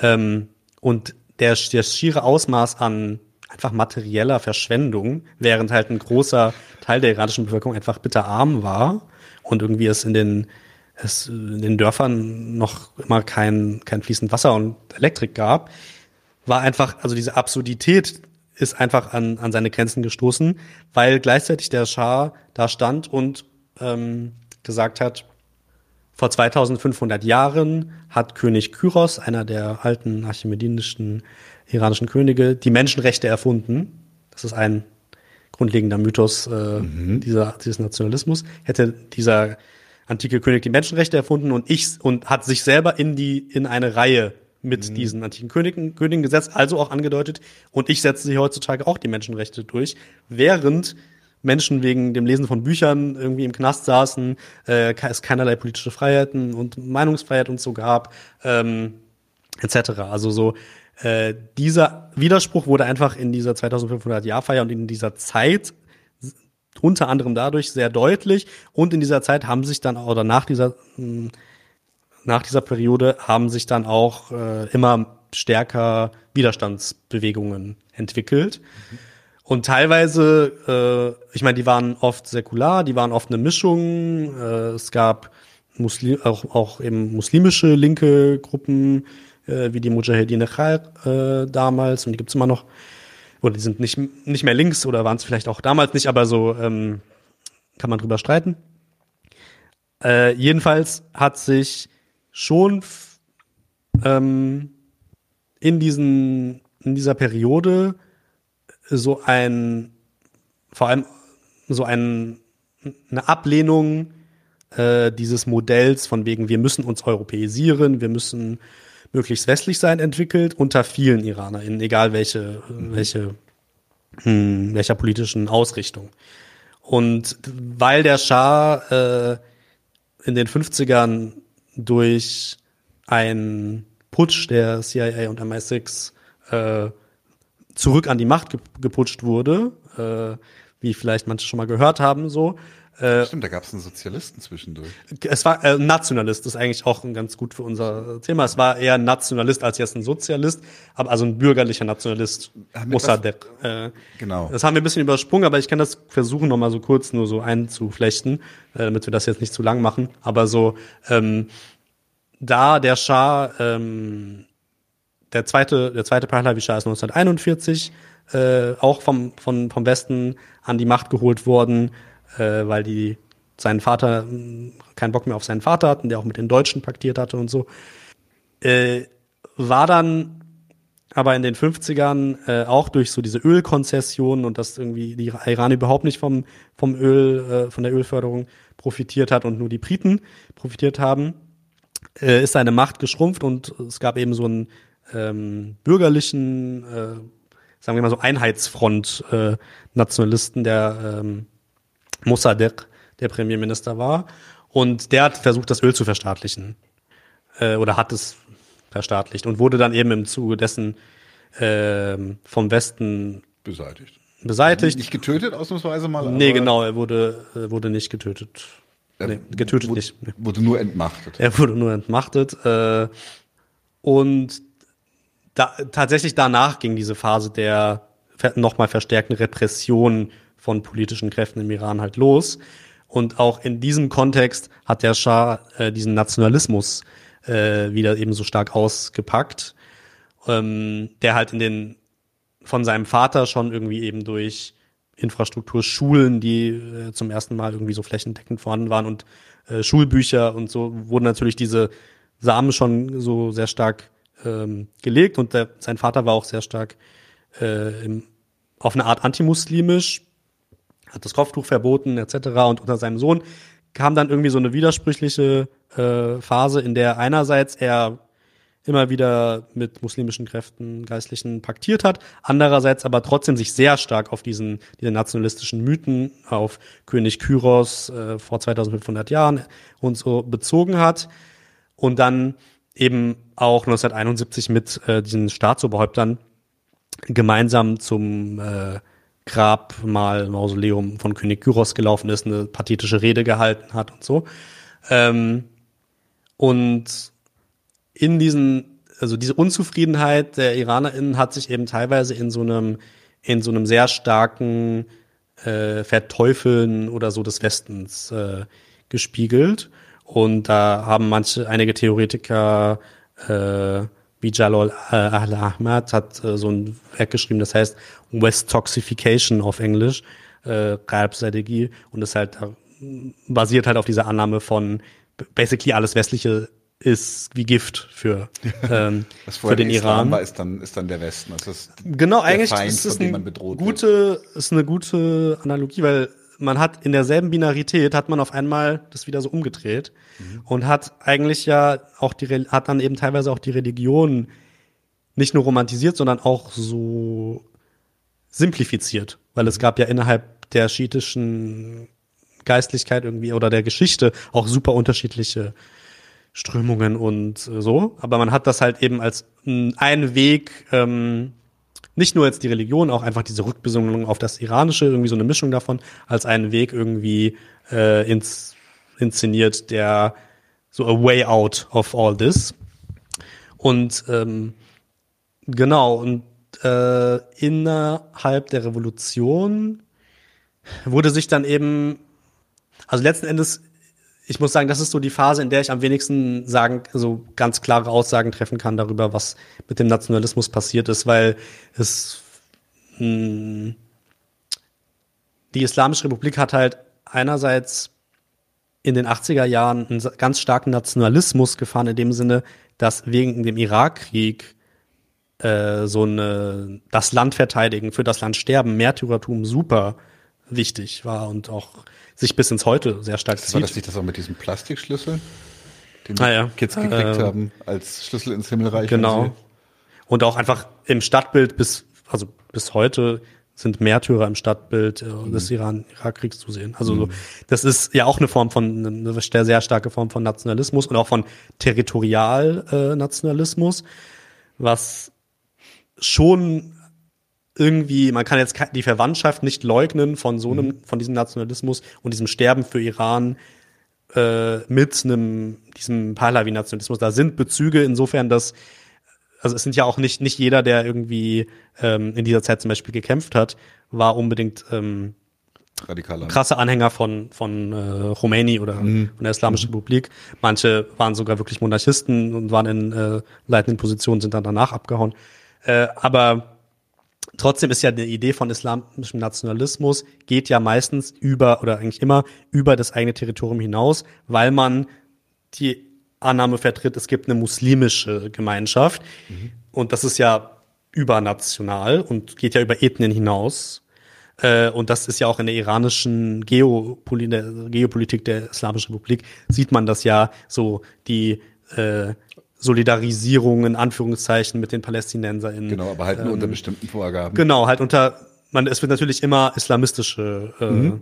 der islamistische also die PFLP Weg. werden sie jetzt nicht supporten. Genau, so. Äh, also irgendwie ist das ja auch der Common ähm, Enemy von Pahlavi und äh, Islamische Republik sind am Ende ja Linke. Also mhm. so, äh, da hat sich ja nichts, nicht so viel dran verändert, außer dass es einfach intensiviert, wo, die, das Morden intensiviert wurde. Ähm, aber was daran trotzdem interessant ist, ähm, was diese islamische Gemeinschaft angeht, ist, dass heute zum Beispiel teilweise in diesen äh, diese Ressentiments gegenüber den, dem arabischen und arabischen Menschen, das ist ja auch ein Begriff, der einfach total ungenau äh, und vage ist, aber so, das wieder auch in Iran äh, teilweise aufkommt. Und das ist so, ich kann nicht sagen, wie groß diese, diese Sentiments in der Bevölkerung sind, aber sowohl in der Diaspora als auch in Iran gibt es halt zum Beispiel so mh, hm, Slogans, die gegen PalästinenserInnen gerichtet sind. Oder zumindest die sagen, Interessant.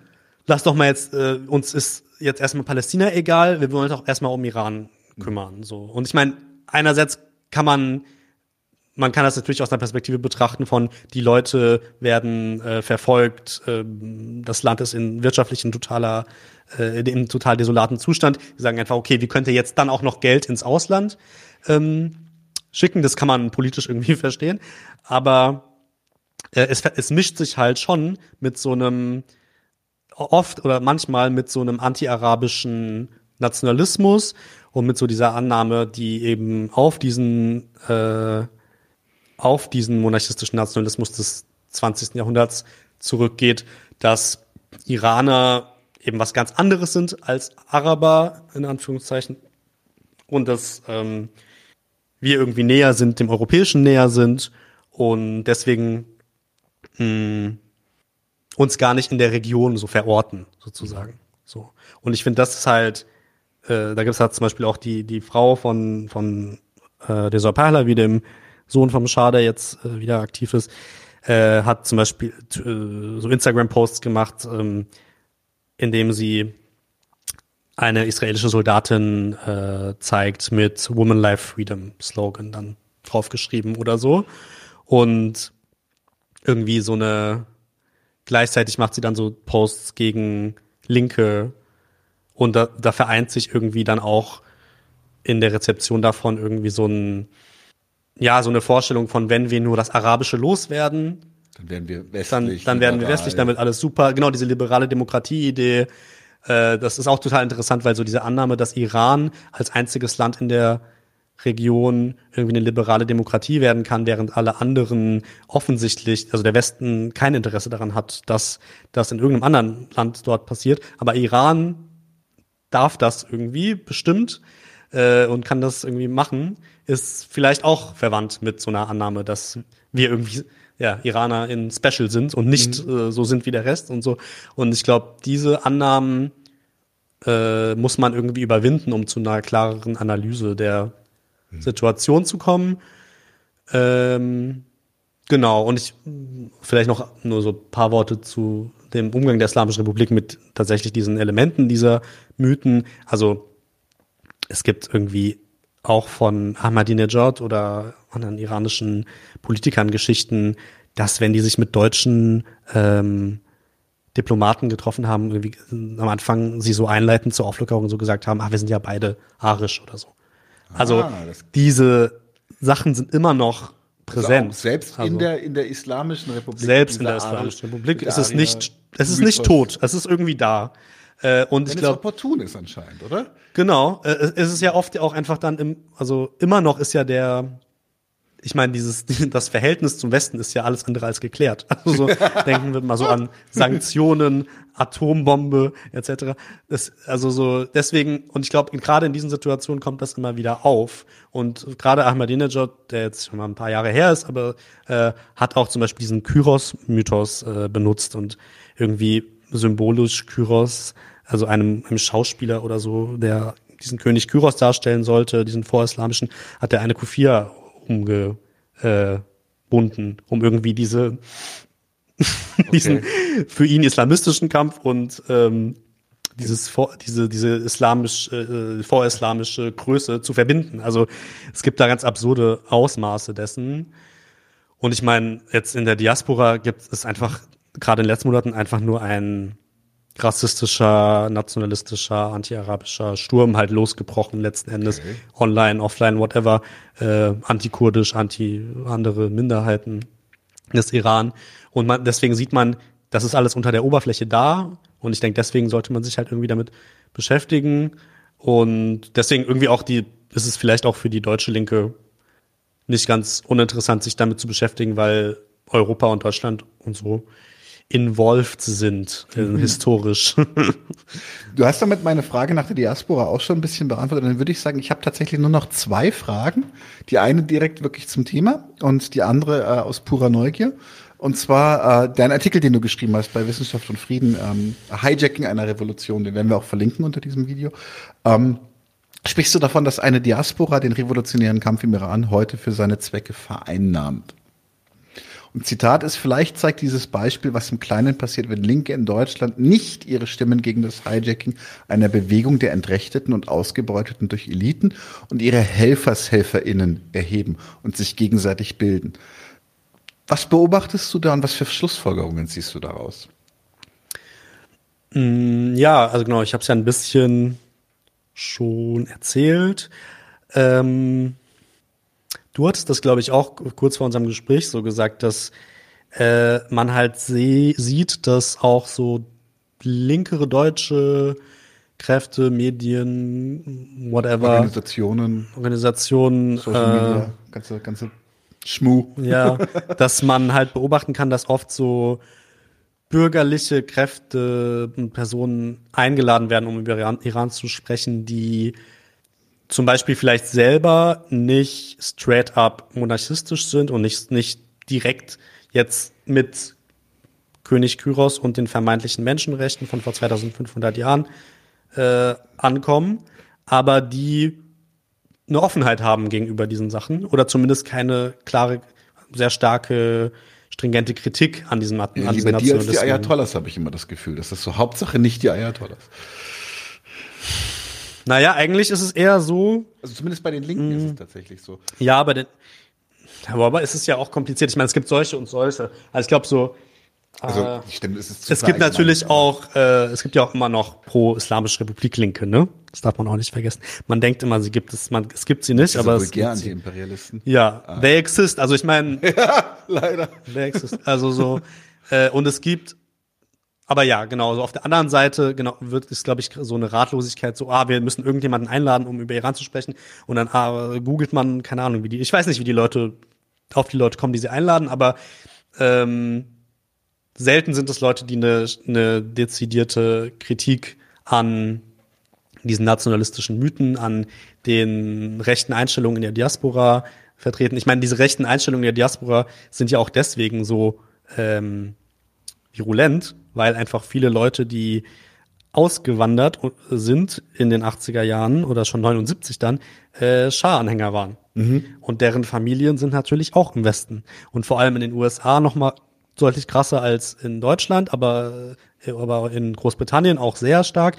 Und die haben ja auch mh, mm, einfach mehr finanzielle Ressourcen, weil sie den Eliten angehört haben. Und das ist einfach eine ganz, das muss man einfach auch so äh, betrachten, dass gerade deswegen es wichtig ist, diese Stimmen von, diese Stimmen, die diese Eliten stützen, nicht unwidersprochen zu Wort kommen zu lassen. Und ich habe das auch selber in den letzten Monaten erlebt, dass ich bei Vorträgen und großen Panels war, wo irgendwie nationalistische Mythen wie auch dieser Menschenrechtsmythos äh, unwidersprochen einfach vorgetragen werden konnten und danach irgendwie aufgefordert wurde, dass Monarchisten und Sozialisten zusammenarbeiten sollen.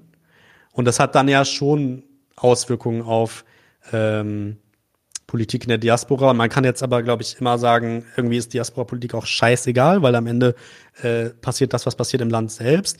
Ich glaube aber, dass es vielleicht gar nicht so einfach ist. Also, mhm. da, weil man sieht historisch auch, wie jetzt irgendwie diese dieser kurze Exkurs zu Berlin 1916 äh, und Iraner hier die Zeitschriften rausgegeben haben, zeigt, es kann historisch immer wieder passieren, dass die Diaspora mehr Einfluss gewinnt, als sie jetzt gerade hat. You don't know. Mhm. So, ähm, und deswegen finde ich es irgendwie wichtig, sich auf so sowas vorzubereiten, dass man auch Gegenstimmen hat.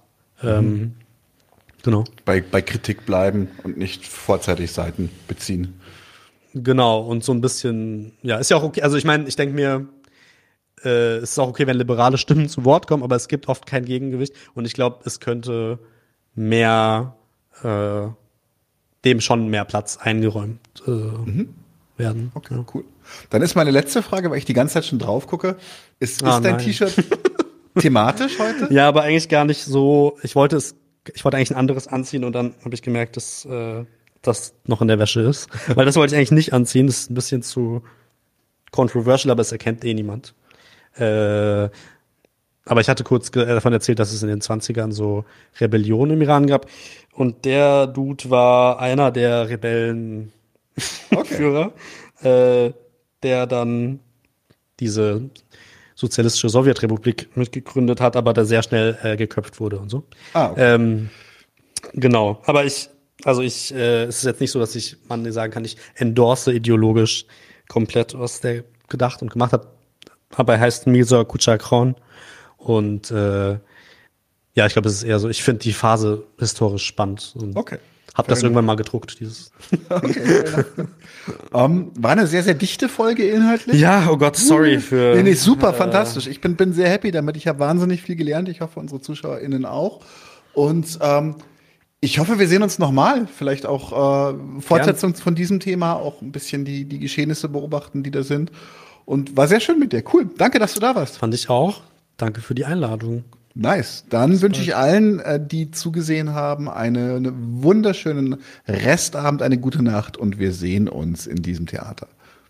Leute, wir brauchen eure Hilfe. Wenn euch dieses Video gefallen hat, klickt auf Like, abonniert den Kanal und vergesst nicht das Glöckchen zu drücken, damit ihr benachrichtigt werdet, wenn wir neuen Content droppen. Außerdem solltet ihr uns überall folgen, wo wir verfügbar sind. Das ist Facebook, Instagram, Twitter und Twitch. Und wenn wir irgendwelche Ankündigungen machen oder Posts, dann shared, was das Zeug hält. Gebt uns all eure Liebe.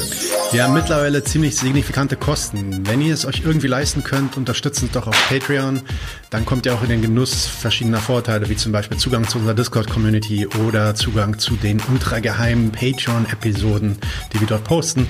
Außerdem könnt ihr uns natürlich auch über PayPal Spenden zukommen lassen. Außerdem haben wir mittlerweile einen eigenen Online-Shop. Das heißt, wenn ihr euch immer noch fragt, was ihr euren Lieben zu Weihnachten, Ostern oder sonst wie schenken könnt, geht dorthin und kauft duftes Merch. Alle Links dazu hier in der Beschreibung oder auch auf unserer Webseite 99 zu 1.de. Vielen Dank fürs Dabeisein, danke für die Unterstützung und wir sehen uns in diesem Theater.